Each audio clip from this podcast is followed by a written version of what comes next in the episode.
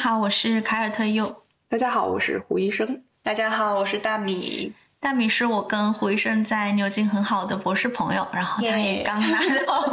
工程学的博士学位。恭喜恭喜！ 而且大米女士刚刚发了一篇顶刊，嗯，太厉害谢谢了胡医生，影响自由二十多吧， 二十多，哇塞！嗯，也也是憋了四年才憋出来这么一一个成果，但对真的就特别特别好，特别厉害了。对，而且大米女士找到了一份年薪百万的 工作，我真的好羡慕 啊！哎，所以我们就是一边是觉得很替大米开心，然后还有就是我觉得我们三可以再去来聊一下女生在学术界，也可以聊一下博士这个学位本身我们读下来的感受，还有就是作为女性我们在不同领域，我在文学、医学，然后工程学，我们的感受是什么，跟大家分享一下。还蛮有代表性的，其实就是医科、还有工科、还有文文科科全都占了。是的对嗯，就比如说，我感觉我们工程系可能上下三四届加在一起的女生数量都不够两只手的，可能就只有四五个人。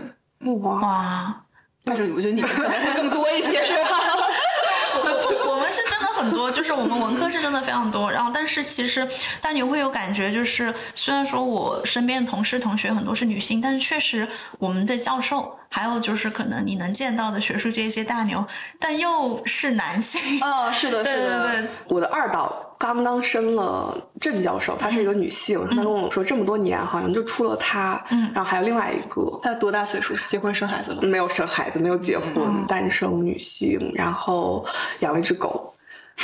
等同意生孩子了。她可能在四十岁左右吧，嗯然后她其实也挺不容易的。嗯嗯嗯，然后还有一个郑教授，我们系郑教授就是我们牛津的副校长，就是那嗯个 Aaron Tracy 教授。 哦他但副校长好像职位还可以哈，应该要管很多事儿吧，嗯，感觉对，。嗯，但除此之外，好像我们系就没有太多女性的真教授了。是的，他也感慨，他说觉得这么多年也应该出女性的真教授了。确实，我觉得我们今天其实就可以借这个机会来跟大家祛魅一下名校的博士，然后我们读下来的感受。是的我。们可以以胡医生多年前讲的一个百万配货的故事开始。哦，我这个第一次听。大米还没有听过，你你跟大家讲一下那个百万配货。是是是是是， 市场部那天小红书就一直在给我推送什么爱马仕的配货，就爱马仕嘛，他们这个品牌就稍微有一点那种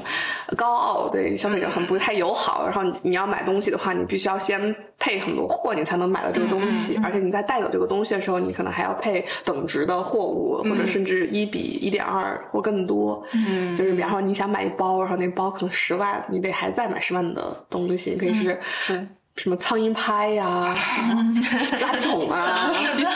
哦，就是这种奇奇怪怪的东西。卖棺材吗？我觉得某一天可能会开始应该会有。哦还卖什么麻将，哦，这个我看过，对对这个我看过。然后就很多人就说什么，就是现在买爱马仕要配百万嘛。然后那天我就，哇，这当时那个情景就是，嗯我们在聊爱马仕的时候，就是有点愤怒。然后这个时候我就掏出了我的百万退货的包，其其实我也买了一个百万退货的包，哦，你有见过是不是？不是天天，我还要什么百万的工作？我就给你打工就行了。没有没有，然后你继续 讲。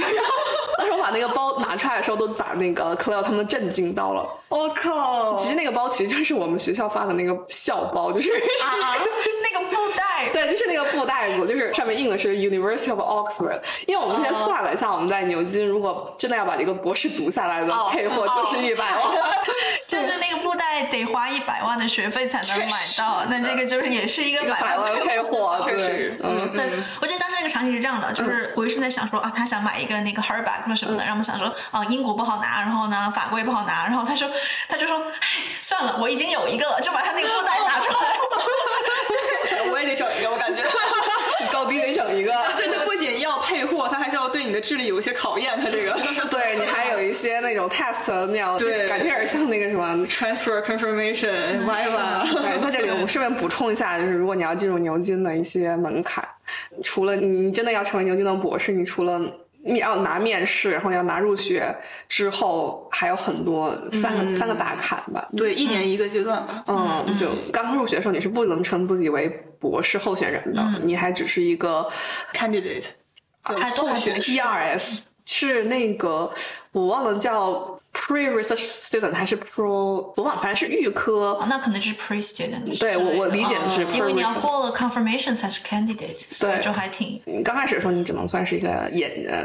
就如果你读了一年走人，你只能拿一个研究生学哦，位。对对对对对是，master 嗯拿 master，然后读了一年过了那个 transfer 之后，你才能称自己为博士候选人。嗯然后博士候选人之后，你要过 confirmation 之后，你才能称为博士生。嗯，然后博士生毕业了之后，你才能称为自己为博士。嗯，嗯，对，但这些其实都不是一个非常最难完成的。我觉得对大多数人还是还说，就如果我没有奖学金的话，嗯你得花一百万是的，是拿的哎到。这个，对吧？ 对，嗯，嗯，特别是在物价飞涨的今天，爱爱哎马仕还没有这个三年考核期，还好一些的啊，是的然后是的一一百万候选人，哦嗯，然后你得交一个 proposal，就是我要用这个包干 啥， 对他也没有对你拿拿到这个包以后要干啥有什么要 求。啊 这么想起来，爱马仕还是比牛津要良心 一点。对嗯牛津那个袋子，所以我就觉得，其实有一个问题，就是我在升博士的时候，我就一直知道，大家好像对博士有一个鄙视链，就是如果你是一个自费的博士的话，你其实是这个在英国有。尤其明显，对对对对对，就觉嗯得说大家都会觉得狗都不读嘛，就是 是吧？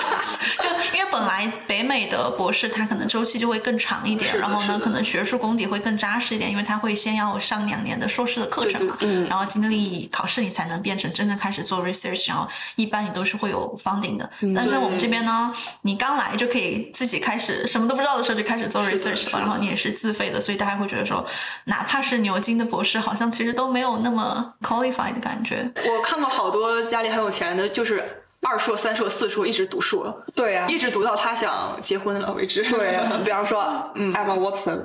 来读了一个 二硕，啊，哦是的，今年在我们英语系，他来读创意写作。不过我觉得英国演员好像对自己就是学学历要求很高的对要求就还挺高的。嗯嗯对我当时都很震惊，就是 Emma Watson 竟然能录到就是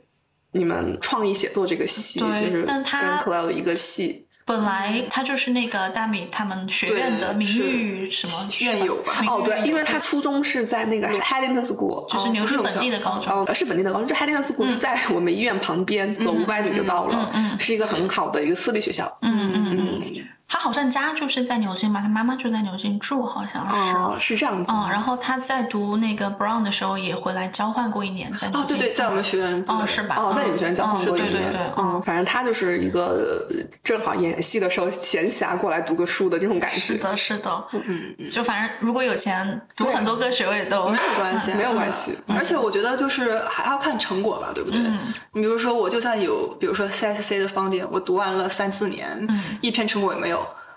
我觉得相对于一个是我自费，但是嗯我发了很多好的文章，然后最后找到好的工作或者好的教职来嗯说，肯定大家会觉得后面这个人的博士读的是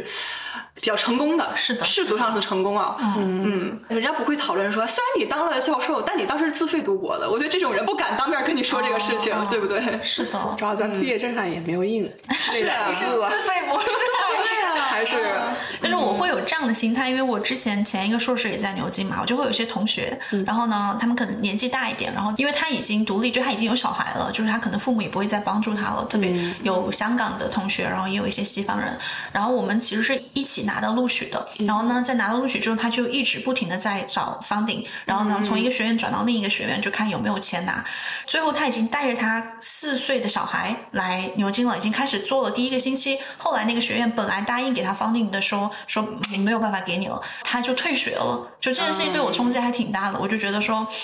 好像其实很多人也可以的，但是因为刚好我可能比较能支付这样的学费，嗯然后是的刚好轮到我头上了。因为我那个辍学的同学，他其实是我们硕士的最佳论文奖，就他其实还蛮棒的，但是就、然后这个事情呢，就可能一直会给我一个，是不是其实机会应该是给别人，但是呢，他没有办法支付这个百万配货，然后我才在这里的感觉，就是会有这样让你的，有一种是冒名顶替综合征。嗯是的，是对的，我但我嗯，觉得这个不是事实，哦就是说不会说因为你交这个钱就把他的名额挤走，绝对不是这个样子的。嗯对，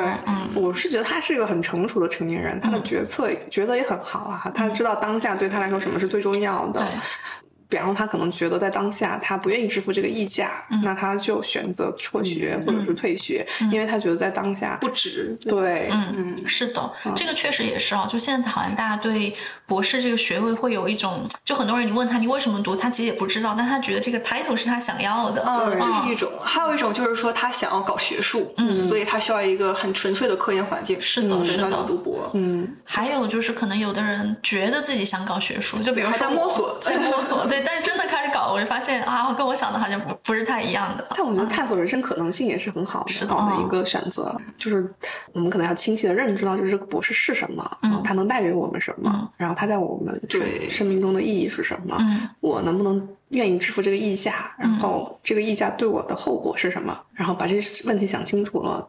再去读这个博士比较好。或者是对他毕业之后能带给你的回报的期望可能要稍微低一点，因为现在学历通胀其实挺厉害的，我觉得。对嗯，我记得当时我本科老师嗯跟我说一句话，就是说，当所有人都去读博的时候，你这个博士才读得值。啊为嗯什么？就是像现在所有人都去读研究生，你不读研究生的话，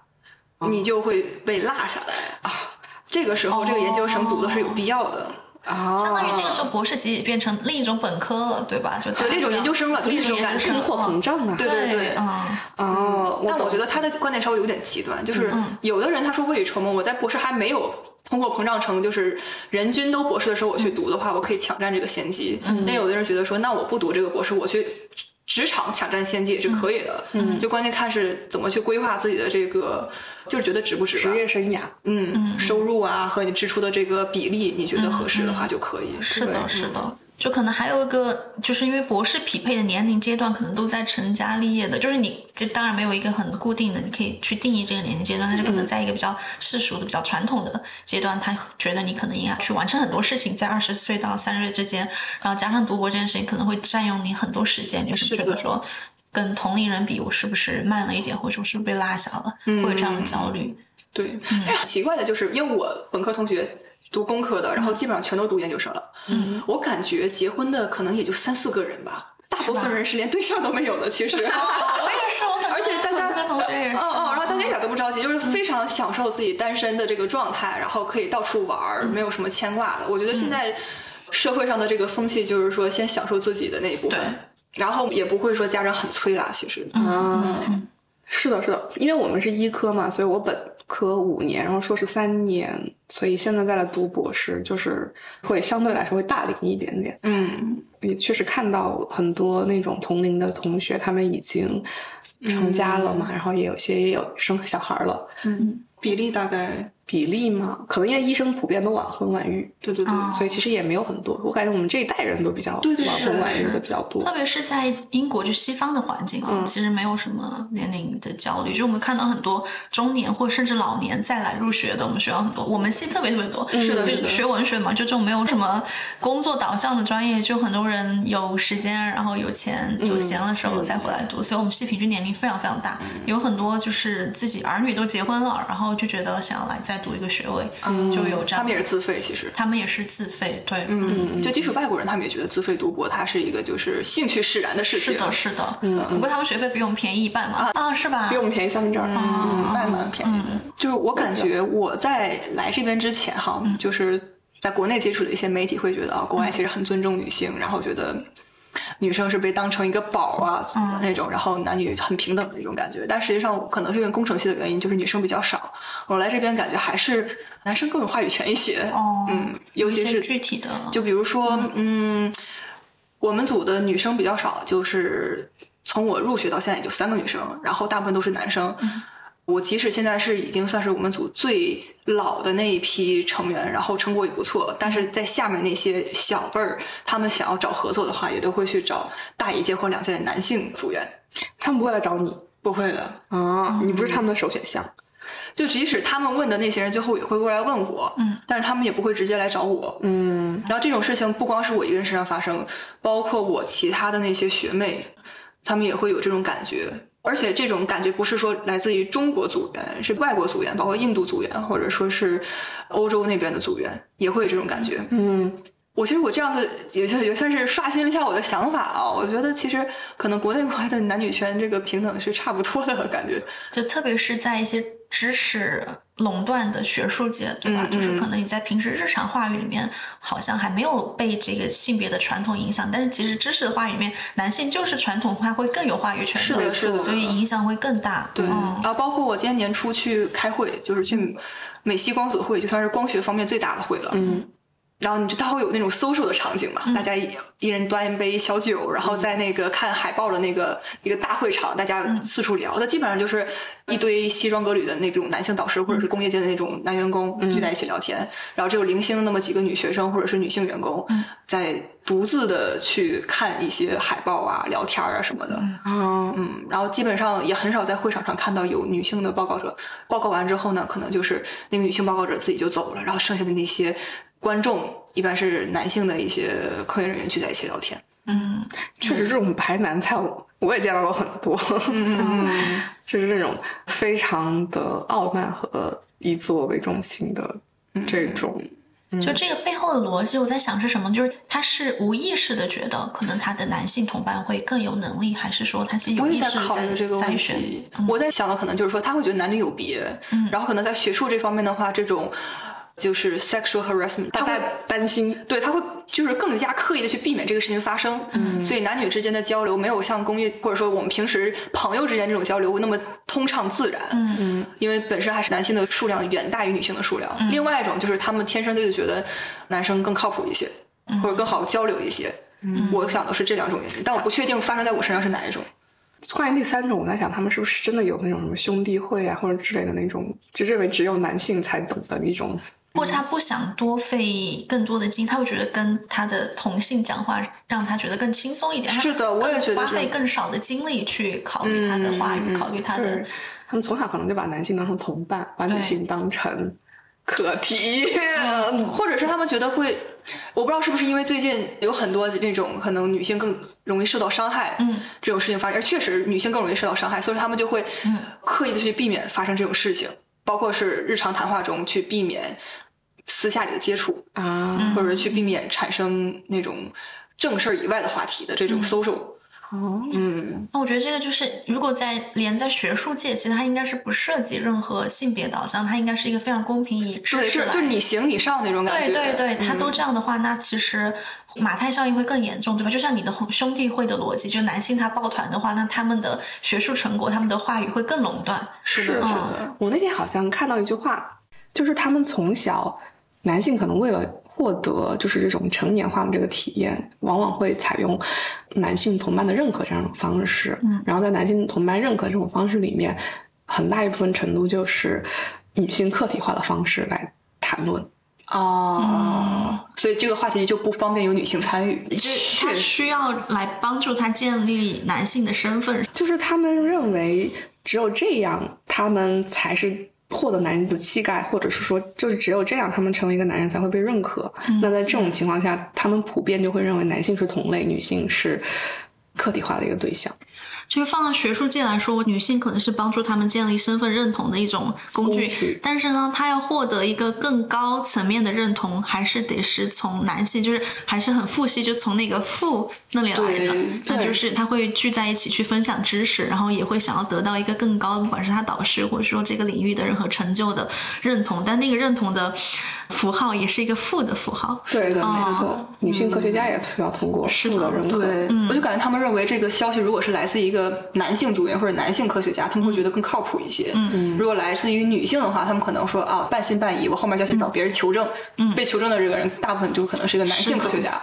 可能就是因为他们从小的这种潜意识里面认为男性就是同伴更、权威、更对标准的来源。是的，嗯，我觉得就很难避免，是因为确实我们从小成长的过程中，女性的科学家真的很缺位，对我们很吧缺少这嗯种是的女性教授的模范。是的，就他们学习的知识、知识体系、理论，他们所敬仰的人，大部分都是男性，所以对他对可能对在这个知识生产领域，他也会有这样，我想要跟男性去分享，是的，是就的，这点就嗯非常我最近在看一个，个美剧，他就把这个事情就讲得非常具体，就是在那个美剧里面，我们女主人公是一个化学家，但是因为她在申请博士的时候受到了导师的性骚扰，所以她用铅笔捅了那个导师，但是因为他的导师是个男性，所以他的这个被性侵犯的经历是不被学校认可保和保护的，就是那个年代，他们不会认为这是一个事儿，是吗？或者是说不认为应该站在保护女方的角度考虑这个事情。因为男方更有权势一些，学校想保那个教授，对，嗯哦所以他就没有拿到博士学位，嗯所以他就只拿到了一个硕士学位，然后他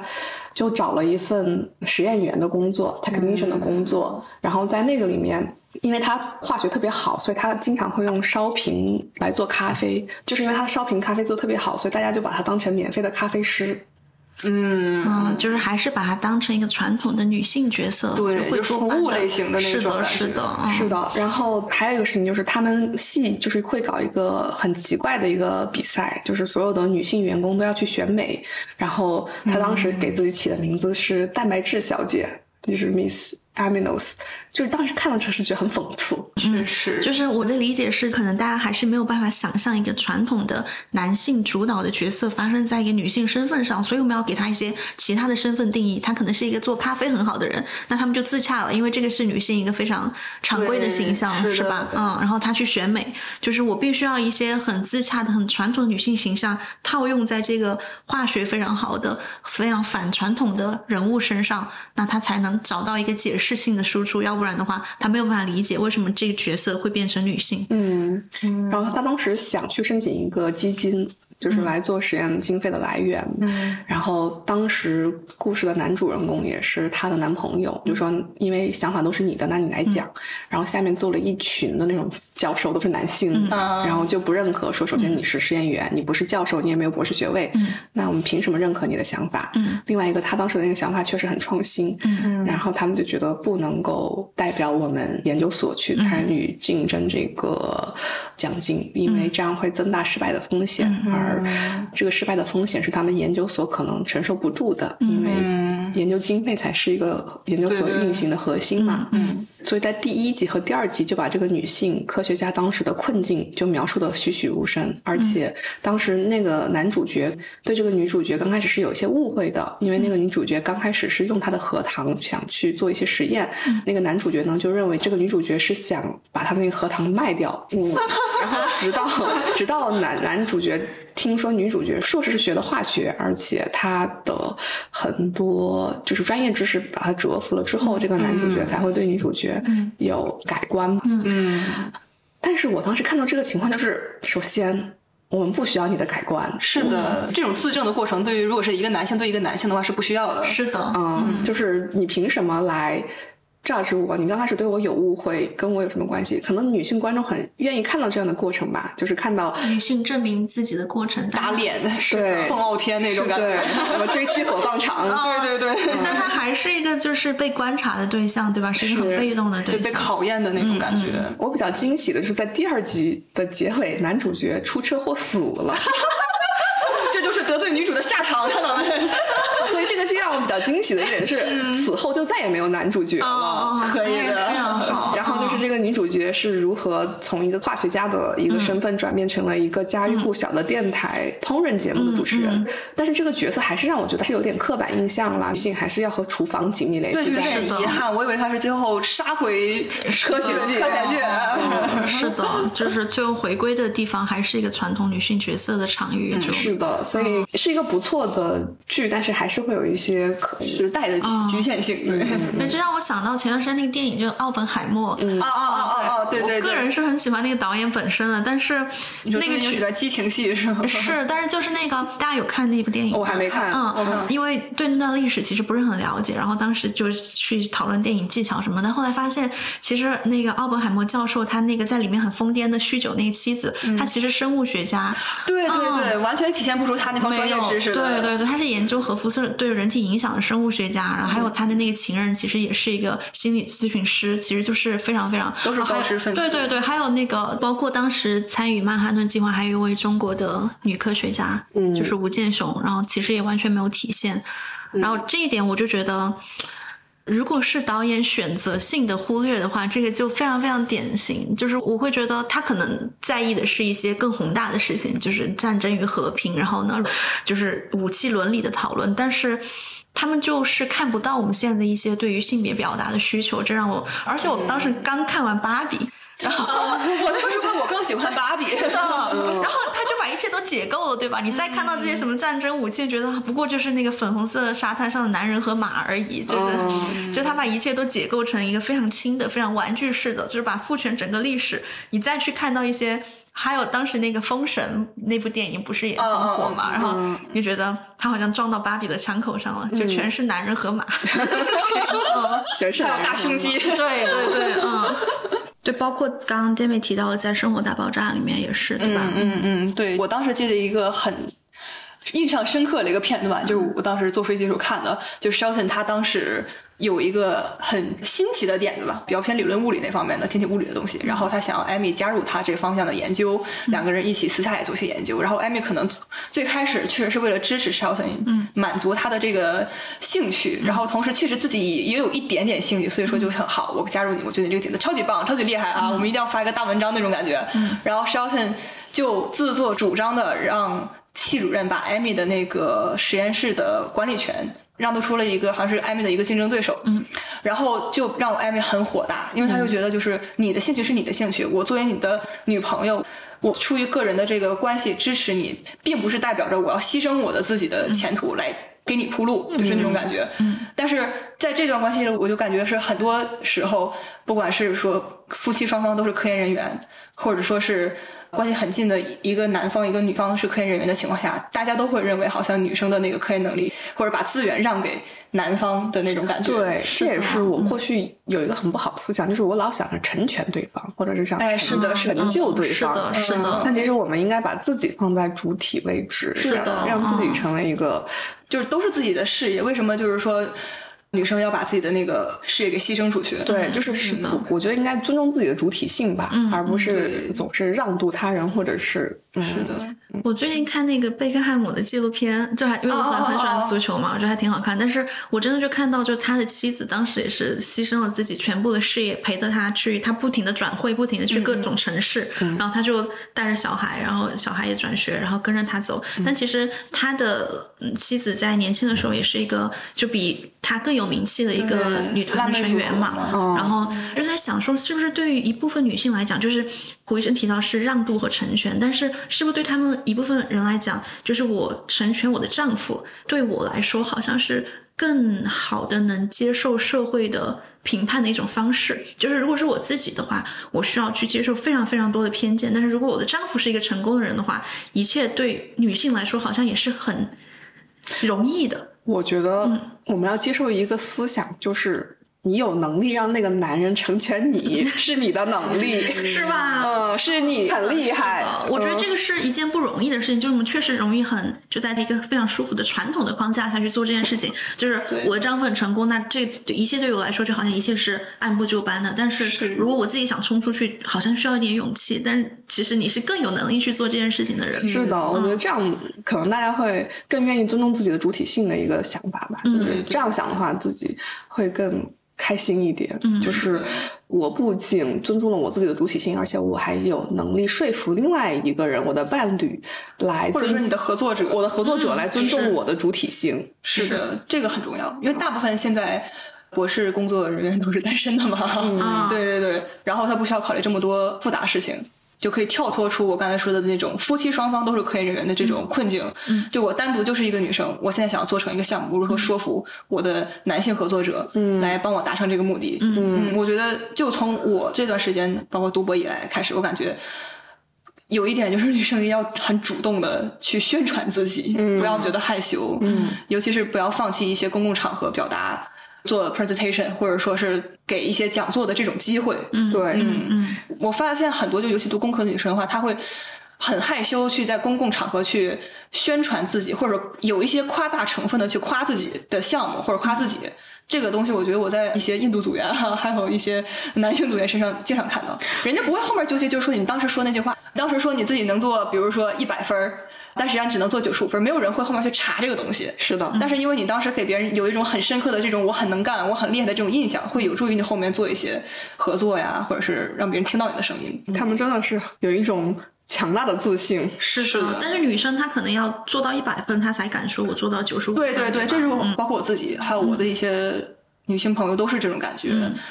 过分谦虚，有的时候，嗯，可能在这样文化下面，可能自信一点是比较合适的生存策略。我当时特别印象深刻的就是，因为我们每周都会有一个组会，然后每周的组会我们都会读一些经典的文献，或者是大家感兴嗯趣的文献，哪怕是发在很高分的杂志上的那些文献，也会被我们全组人员批的狗血淋哎这头是。很正 常的。我跟你讲，就是我们看文章也是要批的狗血淋头的。对，这大家都是我不相信，都是什么？都是嗯这是真的吗？这个地方缺一个东西，那个地方缺一个东西。然后嗯每次在有这种汇报的时候，那这个文献的人会稍微有一些尴尬，就会觉得我辛辛苦苦挑出来的文献，我认可的东西，大家不愿意相信。那我嗯但发这个跟男女没有关系吧？跟男女没有关嗯系，但是我会发现，就是有一些人，他要么是他把这个东西，就是文献是文献，我是我分开；对对对对，另外一些人就是他会极力的去 sell 这个文献，他就会说我他觉得你攻击文献就在攻击我。呃，不是不是，那种他感觉 sale 他他 sale 的意思就是说，他可能会说这个文献是有一些缺点，但是我觉得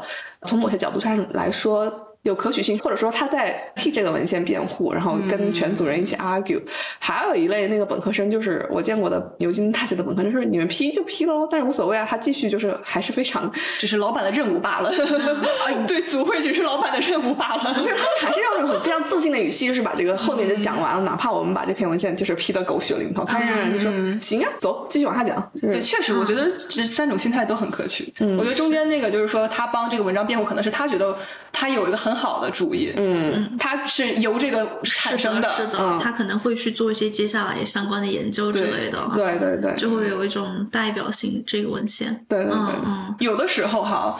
因为可能我会自己比较敏感，因为在我已经意识到男女之间他的这个对科研人员的性别不平等之后，我会在有的时候别人挑战我的时候心里很难受。嗯嗯，而且我也会很在意，就是说，比如说大家都发了文章，然后老板都会在公共频道里面说今天谁谁谁发了哪个文章，然后我去数那个赞，你知道吗？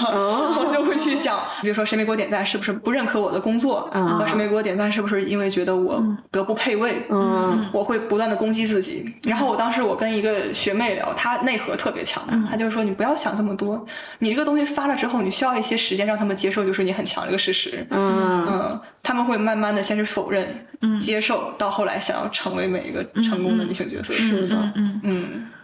我这一点就是在我们系啊，因为我们系其实文学系嘛，就男女比例其实女生还会更多一点，但是我嗯就会遇到一个问题，就是因为我是做西方文学研究的，大嗯家对你的国籍身份，它其实哦就是会是一个很显性的东西。就比如说，有的时候他们以为他们在说一个 inside joke，就是说可能他们从小长大的时候，他们会去读一些莎士比亚，然后他说这个哦 reference，、大家都知道，但说完就会看向我，他觉得我可能是不知道的。嗯但一方面理解是说，我觉得他是很 concern，他其实是有在照顾到我，但一方面我觉得他小看了我，就是的，是的，是的，嗯我懂的。对对对，就比如说之前说女司机专用停车位这种对感觉，嗯对对，会有这样的感觉。就是在我们系就会有一个可能不是性别的问题，但就会有一个国籍身份的问题。就比如说之前我好像有跟胡润聊过，就是其实我们在我们系也有在讲这个问题，就是有的时候女生发文章，外国人喜欢用缩写，就是不哦让那个审稿的人知道这个是 Mary，这个是 Lily，这个是一个女性。哦啊、他就把首字母缩写，在理工科会比较明显一点，就是在以前的时候，现在可能大家都嗯好，我们默认没有这样的歧视了。然后呢，这种传统到我这里，我就在想说，我要不要引用缩写？就是他不知道我是不知道亚是洲不是人，亚洲人，OK，对。嗯然后，但我当然也没有用缩写了，啊就是我默认它还是很公平的。但是呢，我就会这样的考虑。我嗯觉得就是国籍其实是一个很显性的事情嘛，然后他可能默认你其实不会拉丁语的，你不会古希腊语的，那我再跟你讲一些东西，我希望你去做一些东西，我觉得你可能要额外的去努力或者什么的。就这点其实我也可以接受，因为确实有文化身份的是的是的嗯不一样。对，但是我就会发现说，这种很显性的阻碍在性别里面其实也是这样体现的。对，嗯只不过是你们那边的话，国籍这个东西，它更影响，是的相对于性别来说，是的，是的，嗯，可能对于英国人来说，他们再会有小范围的那种性别的一是些的，是的。取向和喜欢，我感觉。不过这嗯个就是现在我就自我调整以来，我觉得这个好像是我的优势，因为我觉得他可能在一个文化的圈层内，他其实看到的东西是很局限的。就他作嗯为一个英国人的身份来聊英国文学，他可能没有办法去发散出更多的文化的差异。是的对对是的对嗯但对我来说，我可能是一个第三方的视角，我可能就更有，比如他们能看到更多的东西吧，就是要这样的去理解。我觉得可能女性在。就是学术界也可以有这样理解，就是对于男性来讲，他们现在拿到东西太理所当然了，但对我们来说，我们真的是努力了很久，嗯是的才是的对我们会更珍惜，我们会更努力去做到我们想要去做的，我觉得会比他们更在意这个事情。嗯，对，其实我最开始是一个非常 I 的人，像我们刚才聊，就是你要是对我没兴趣，那就算了，就是说。谁对我感兴趣，我们再聊。我没有必要，就是说非得过去上杆子的硬舔人家。但是我在经历过这几年之后，我发现你要想要一些机会让别人正眼看的话，就是还是要努力的多去销售自己。嗯，我最开始会有一种那种销售羞耻症，就是我觉得向别人去吹嘘自己，会让我有一种很不自在的感觉。嗯，但我觉得可能在这个环境下要尽量去克服这个感觉。嗯是的，说起来真的非常遗憾，我错失了 d a m 的顶盘。哎呀，没有没有，什么？没有。嗯， 我当时刚刚进组嘛，然后在嗯我跟当时组里回面声帮了我超大忙，就是那个时候我们认识的时间还不是很长的时候，对一个电话过去，他直接就跟我说，我们有各种各样的 simple 的切割方法，你要哪一种？当时 d a m 的那篇顶刊呢，缺一个生物材料，然后他想啊找我们这边看能不能提供一嗯些生物样本，细胞也好啊，组织也好啊。嗯当时我先去找了我的小老板，嗯，然后当时我的小老板当时一句话就是 Who are they？这嗯把我给气炸了，说他们要发顶刊的，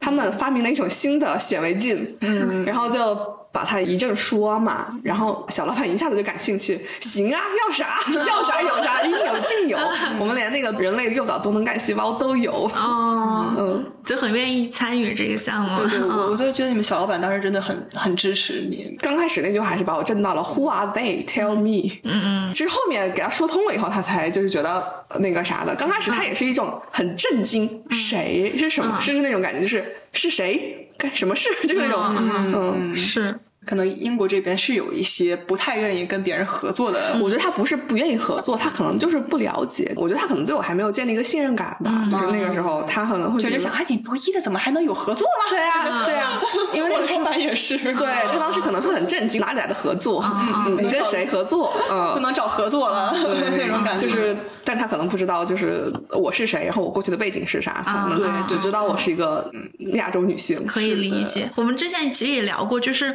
当亚洲的男性来到欧洲的时候，他也会有一个身份的落差，就他是的不再是第一性别 了。 其实我感觉亚裔男在工科里应该是最低的那个，啊是的尤其是是的求教职的时候，是的，是的，就是他们就会突然发现说，哎，因为这边更尊重女性，就是名义上的话，女性好像在我之上。找工作的时候，对对然后呢他们也更 prefer 白男，那好对像是我的变成了这个性别和肤色的最底层，然后他们就会有一点落差。然后呢，就有的时候你就会希望跟他沟通说，那你就能感受到在你自己亚洲国家女性的什么地位了。但是他们在这边受到的委屈，跟女性在亚洲国家受到的委屈其实根本就不能比。嗯，但他们都非常不适应，他还觉是的是得的这边好像过度关注女性了。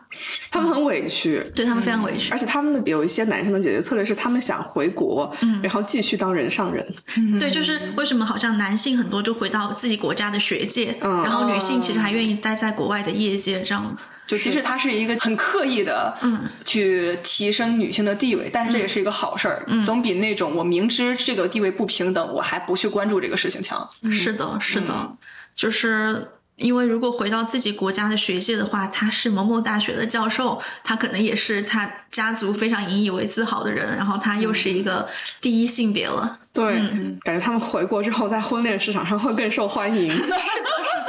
我真的身边亚裔的博士都回国找教职，大部分吧，就百分之九十都回国找教职了。嗯，但是他好像又不愿意承认，就是他在这边感受到的性别的落差，就是他作为一个亚裔男性的落差，可以跟我们女性在国内的遭遇是可以去比较，他觉得是不一样，他觉得这边是优待，但在国内至少性别是平等的，就会有这样的一个，嗯就还是不承认。就是没有动到他们的根儿，对，就是他们觉得这个事情就算承认了又怎样，也不会影响到我的什么赚钱啊或者仕途啊什么的，所以他就不会去考虑这个事情。嗯就是他们没有切身的感受，嗯，对，或者是说他们哪怕就是在这边感受到了这种地位的下降，但他们不把它归结于性别的原因吗？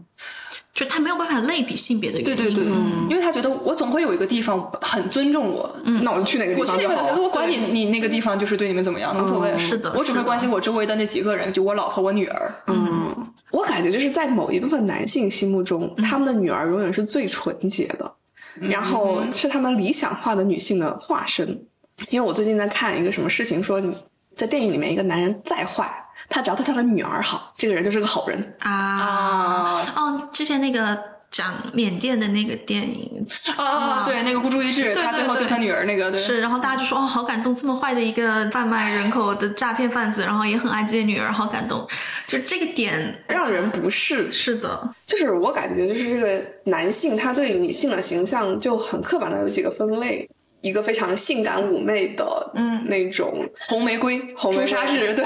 对，可以让他有性幻想的一个这样的一个人。嗯然后还有一个就是坚守大后方的贤惠的妻子，嗯还有一个就是一个很纯洁无瑕初恋。嗯他们的女儿，我觉得可能是这个纯洁无瑕初恋的一个集合体吧，感觉像是这样的一个对象。就是男性角色的三道弧光，主要靠三个女人来完成这种感觉。 嗯， 确实，就有时候会为了展现，比如说一个连环杀手，他也有温情的一面的时候，嗯，家庭、老婆或者是情人，对嗯，总有是的一道关系让对是的对对是的啊，或者是对自己父母吧。嗯是的，嗯嗯，就很多时候编剧他很刻板化，他觉得就人物要有弧光，要有就是层次，然后他就需要去加一些可能跟他本来非常非常邪恶的那一面多一点点那个闪光点。但是很多时候他就很难想象，那我要怎么去构建这个人物？我好像只能想到他对，就是比如说女儿，就对于那些刻板的女性角色，嗯她们之间的关系，嗯通过这个去构建人物的立体性。但其实很多时候，你会觉得他的内在矛盾和他的戏剧逻辑其实都是非常非常差的。就是嗯，就会觉得就是女性又成为了一次背景板。是的说起来，我的导师是个男性，他是也是个白人，嗯他是但是他是一个非常不典型的一个白嗯男，就是让我感受到的尊重和无时不刻的这种共情，嗯就是他是一个对人非常好的人，嗯因为我的小老板是一个比较年轻的一个白人男性，所以他有时候讲话会稍微有一点那种傲慢，嗯就是我们经常看到的那种典型的白男，嗯这个时候我的大老板会去找补，比方说。好嗯我难得们小老板在讨论一篇文献的时候，然后这个时候有一个同学就提出来说：“哎，你讨论这个问题跟性别有没有关系？嗯，雌性或雄性的老鼠嗯会不会产生不一样？”嗯当时的那个小老板可能首先他认为讨论这个话题跟这篇文献没什么关系，嗯啊他认为这是个非常非常次要的因素。他认为这个生理功能在这个这篇文献上的体现是不一样的。嗯他就会用一种我不觉得你说的这个东西是一个问题嗯来回答这个。那你觉得那他这个确实不是一个问题？他会我当时也没往这方面想，但是我的大老板呢，就有把这个他的话呢就转述了一下，就所以就是在这样的一个环境下面，我能够感受到就是。我的大老板是一个多么平等的一个人，嗯然后也是一个不会被权力冲昏头脑的人，嗯就是嗯哪怕他跟我说他当时在牛津参加很多的这种场合，嗯他说他真的很不愿意去。我说为什么？在那种场合里面，我们要 black tie，嗯， 就是要正啊装，要正装出嗯席。他一点都不想去，他的老婆也不愿意去。嗯就是一旦出现这样的情况，他就不愿意去。然后他很喜欢穿他那个带破洞的毛衣。啊，啊！我之前在小红书上看到一个，就是说美国白男周深教授的经典穿搭就是破破烂烂的 T 恤加一个超短的登山裤和一个粘满了泥点子的大黄靴，嗯啊很哎有是有这个骑形着一象感个了破自行车上班， 是的，而且我我换那个就骑自行车的那个警示衣还是橘色的， 对对对，老远就能看到他。他， 对，就是怎么破怎么来，啊对对对人家已经脱离了这种世俗的是的是的这种。哎，我觉得这种打扮的教授，就在我的印象中，我们系也是，就是人就特别好。嗯哦，对，非常愿意和你讨论问题，然后呢，他可能还是会有一些偏见，但他的教育程度和他的共情能力已经可以掩盖这种偏见了。是就的，是是的，就会觉得他对你特别是的尊重是和的共情，嗯反而可能可以解释说，因为他没有受到过压迫，所以他愿意一直不压迫别人吧。我觉得是这种嗯嗯也。会有，嗯或者是说，就像哎，我最近在看佛经，嗯 就是就是就也稍微那个换转换一下情绪哦，我就看到当年佛陀出家的那一段嘛，就是他其嗯实是一个锦衣玉食的王子，然后他其实没有接受过人生任何的苦难，他的父亲就是当时的王，其实也不想让他接受任何苦难，因为当时他生出来是有预言说。这个孩童他以后会出家，但他是王子，他父亲很不想他出家，所以专门给他建了一个非常豪华的宫殿，然后呢有很多娱乐给他，他没有接受到任何的苦难，但是呢，当他嗯也没看世俗的欲望了，没是有吧？世俗的欲望，就是当他看到苦难那一刻，他才非常非常的震惊，然后他才非常的愿意去思考它，就因为这个东西对他来说不是他习惯的，然后嗯带给他的冲击非常大。嗯，我觉得这个就是是不是可能有一些解释为什么解他释啊他这么的共情，而且从来不压迫对别对人，然他后他不需要通过压迫别人来给当年的自己做补偿。对是的，是的，或者是说能不能就是再进一步去解释是，有的地方如果他的这个经济水平 GDP 比较高的话，好像人就是比较友善，就是嗯有钱了之后，全世界都对对，你好。对有钱了的话就，我觉得这个是一个很很难过的事情哦，但是确实好像存在，就至少它表面上好像是对你友善的。 嗯是的，是的，但我感觉他那种友善不是那种非常表面的，是非常、就刻在骨子里的那种嗯对教养。的教是养的让他是的嗯很平和，他的老婆也非常的，就是他老婆也非常平和，所以我感觉他是那种就人品好的人，他处事就不会让你觉得不舒服，嗯对嗯各个方面都是。嗯嗯但你就想人品变得好，或者说想让他有一个很稳定的核心的话，嗯嗯他是需要环境去滋养他的。我刚来牛津的时候，让我觉得很奇异的事情就是，我们去吃学院的 formal 的时候会有高桌这个东西。啊，我也是，嗯，就是慧敏给大家解释一下。哦 高桌就是是这样子，在我们牛津要吃一个正式的晚宴。每周的学院都会提供这正式的晚宴，那嗯这个正式的晚宴呢，它有两种桌子，一种是一种桌子比另外一种桌子要高一点，对那这种桌子嗯呢，是用来奖励，或者是说专门是为了那些，比方说学者，嗯然后有头院主衔任嗯的人，然后对主任这些人，或者考的成绩特别好的人，嗯嗯然后在某些学院呢，所有的学生第一桌的那些学生入场了，站着要等那些高桌的人入场。对，所以在高桌，如果今天你坐高桌的话，你是享受着所有人的注视，的在所有人这种羡慕的眼光中走向你的桌子。嗯嗯一种非常的把人区别开来的一种，有种大家长开会吃饭的感觉。对，是的，哦是嗯的，然后这个桌上的人不下桌，下面的人也不准离桌。对对，而且高桌的人的菜要比下面的人要好。对对对，然后后面还会有 second dessert 的那种第二轮那种对对感觉。对对，就有点像上朝的那种感觉，是的，啊，对，就是我们是官员，然后看着两边已对已经站好了，然后这个中间就走来了一列人，的然后他们是就的在大家的那个对对注视下，然后去上朝的那种感觉。我我第一次吃高桌的时候，我觉得我共产主义血脉我就觉醒了，今天老子就是一定要把这个饭先吃了。就为什么往我这为什么不能坐下？你我工人爷爷告诉你怎么叫吃饭。 做想法？嗯，对就是这个 monarchy 的这一套，对。那其实比较现代化学，像那个你现在在是 Saint Catherine 是吧？啊，没有，我在 Kilo，但 Kilo 就没有高桌，我觉得还挺好。嗯这种比较现代化学就是没有这个要求，是的就是来了就吃，吃完走，没关系。对对我对，们那些选老的学院中，还然后是还要如讲这拉丁语啊，然后那什么，哎，我从来没见过他们拉丁语讲的比较标准的时候。哦，真的笑死了。对，嗯牛津还是有一些这种非常糟粕 传统， 他们真的很喜欢把人区别开来。是的，就你的袍子，啊是的，对对对你的对袍子对不一样的。你成绩考得好，那你就可以穿一个长一点的袍子。嗯嗯，嗯，不懂他们为什么要这是他们最后剩下的帝国的余晖吧？哦是 嗯这也是我老板，就是大老板为什么非常不愿意去这种场合的原因，他就是很不喜欢这种场合，因为他觉得这嗯种场合就很让他不自在吧。嗯我也觉得是。嗯，他真的很喜欢跟我们一起去 pub。啊我喜欢这样老板。 对哦，嗯，然后有一天开会，他说：“咱快点把这个会开完嘛，我还要去看球。”那哦我好喜欢这种很生活啊化，他要去看足球，而且他有时候会在一边跟我开会，一边会抠他的那个袜子。就你知道他 是个 人是吧？